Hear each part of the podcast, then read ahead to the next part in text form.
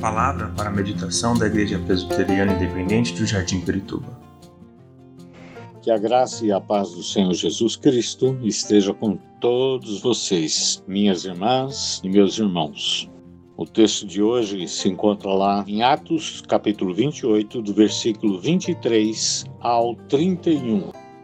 Assim combinaram encontrar-se com Paulo em dia determinado, indo em grupo ainda mais numeroso ao lugar onde ele estava.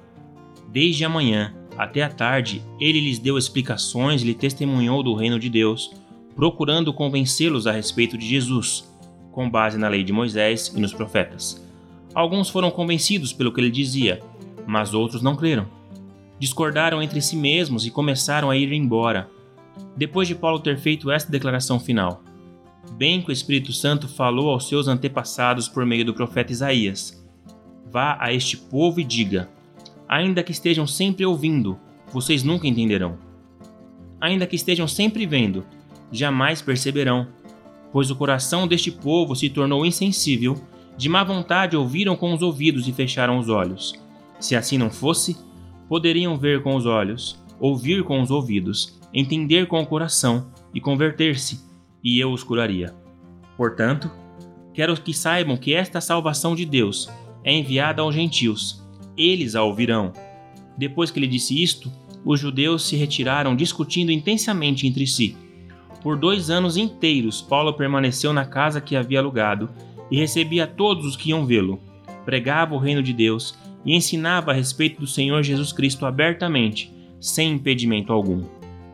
E o tema eu coloquei prisão domiciliar.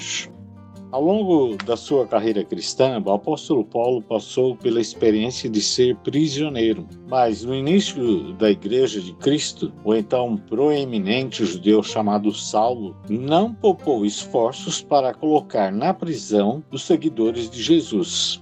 Em Atos capítulo 9, diz que ele respirava ameaças e morte contra os discípulos, aprisionando homens e mulheres. Mas, a caminho de Damasco, encontra Jesus e sua vida muda completamente. Fica três dias sem ver, sem comer e beber. Aquele que fazia prisioneiro se torna prisioneiro de Cristo Jesus. Ele deixa isso muito claro nas suas cartas às igrejas. A palavra-chave prisioneiro aparece em Efésios capítulo 3, versículo 1, capítulo 4, versículo 1, Filemão 1 e outras. Como prisioneiro de Cristo, começa a ensinar e anunciar que somente em Cristo a pessoa se torna verdadeiramente livre livre do pecado. Porque a morte de Cristo na cruz pelos nossos pecados nos assegura isso. Não significa que não pecamos, somos pecadores, mas a Escritura diz que Ele é fiel e justo para perdoar nossos pecados.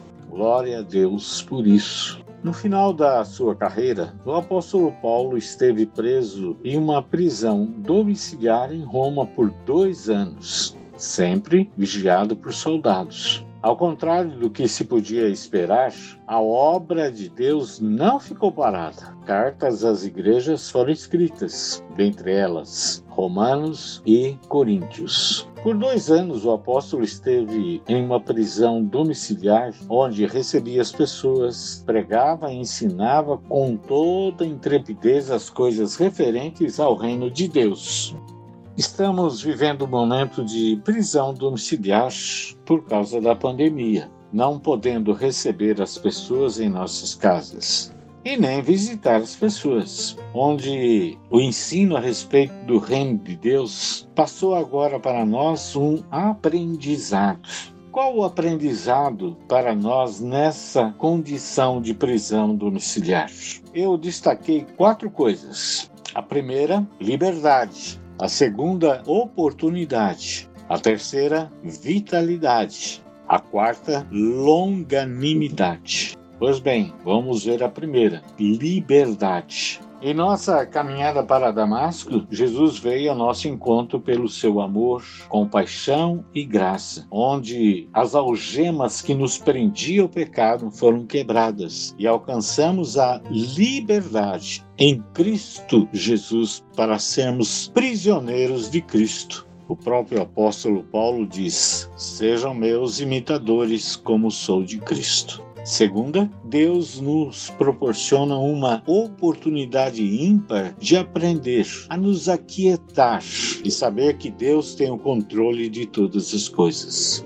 Nesse confinamento, nessa prisão domiciliar, viver esse momento de Maria, que aos pés de Jesus ouvia seus ensinamentos, e deixarmos o nosso lado Marta das preocupações.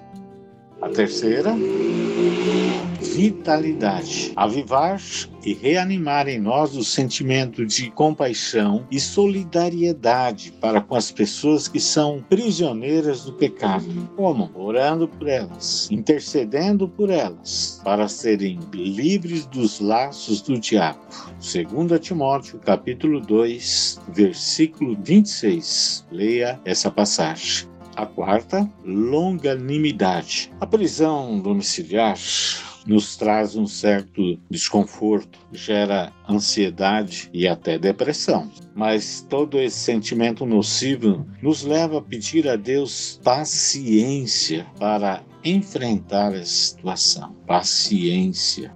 Nas últimas semanas, eu recebi a notícia de três prisioneiros de Cristo que partiram: um presbítero, da Igreja Presbiteriana Independente de Osasco, uma pastora do Evangelho Quadrangular e uma diaconisa da IPI de Carapicuíba. Para mim, houve uma soma de tristeza em cima de tristeza, tanto pela perda como pela ausência em seus funerais, que ficou restrito aos familiares. Tudo isso porque prisão domiciliar.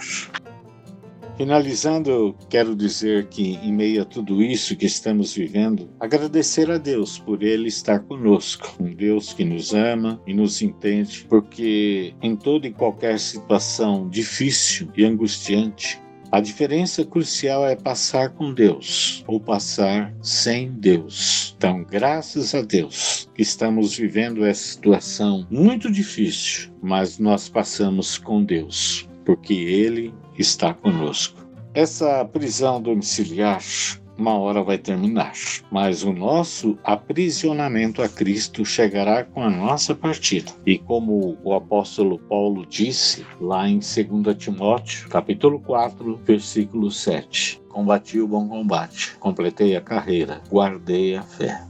Deus nos abençoe para quando chegar o nosso dia, essas palavras estejam no nosso coração, porque em meio a tanta luta, a vitória sempre está garantida no nome de Jesus Cristo, do qual nós somos prisioneiros, mas somos mais do que vencedores e que a graça do Senhor Jesus Cristo, o amor de Deus Pai Todo-Poderoso, que a comunhão, a consolação e a força do Espírito Santo esteja com cada um de vocês e com toda a sua família, hoje e sempre. Amém.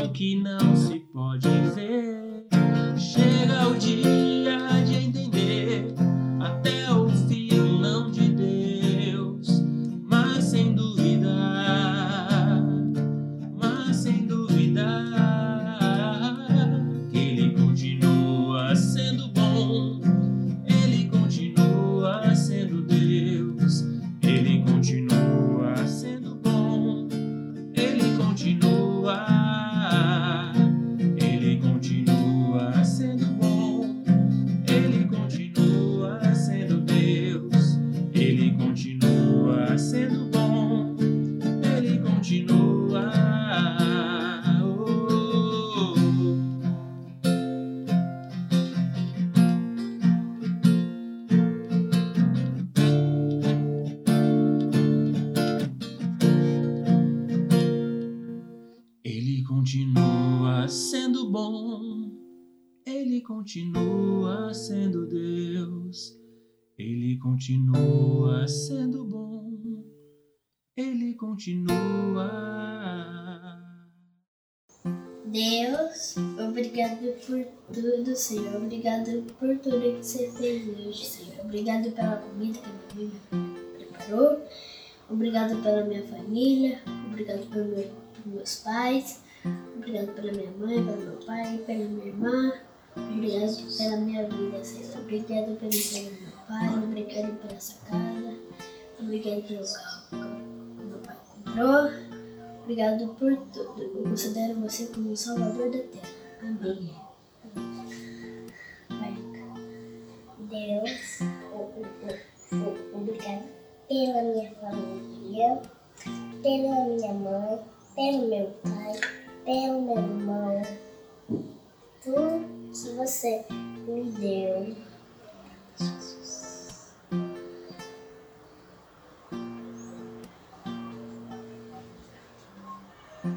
Amém.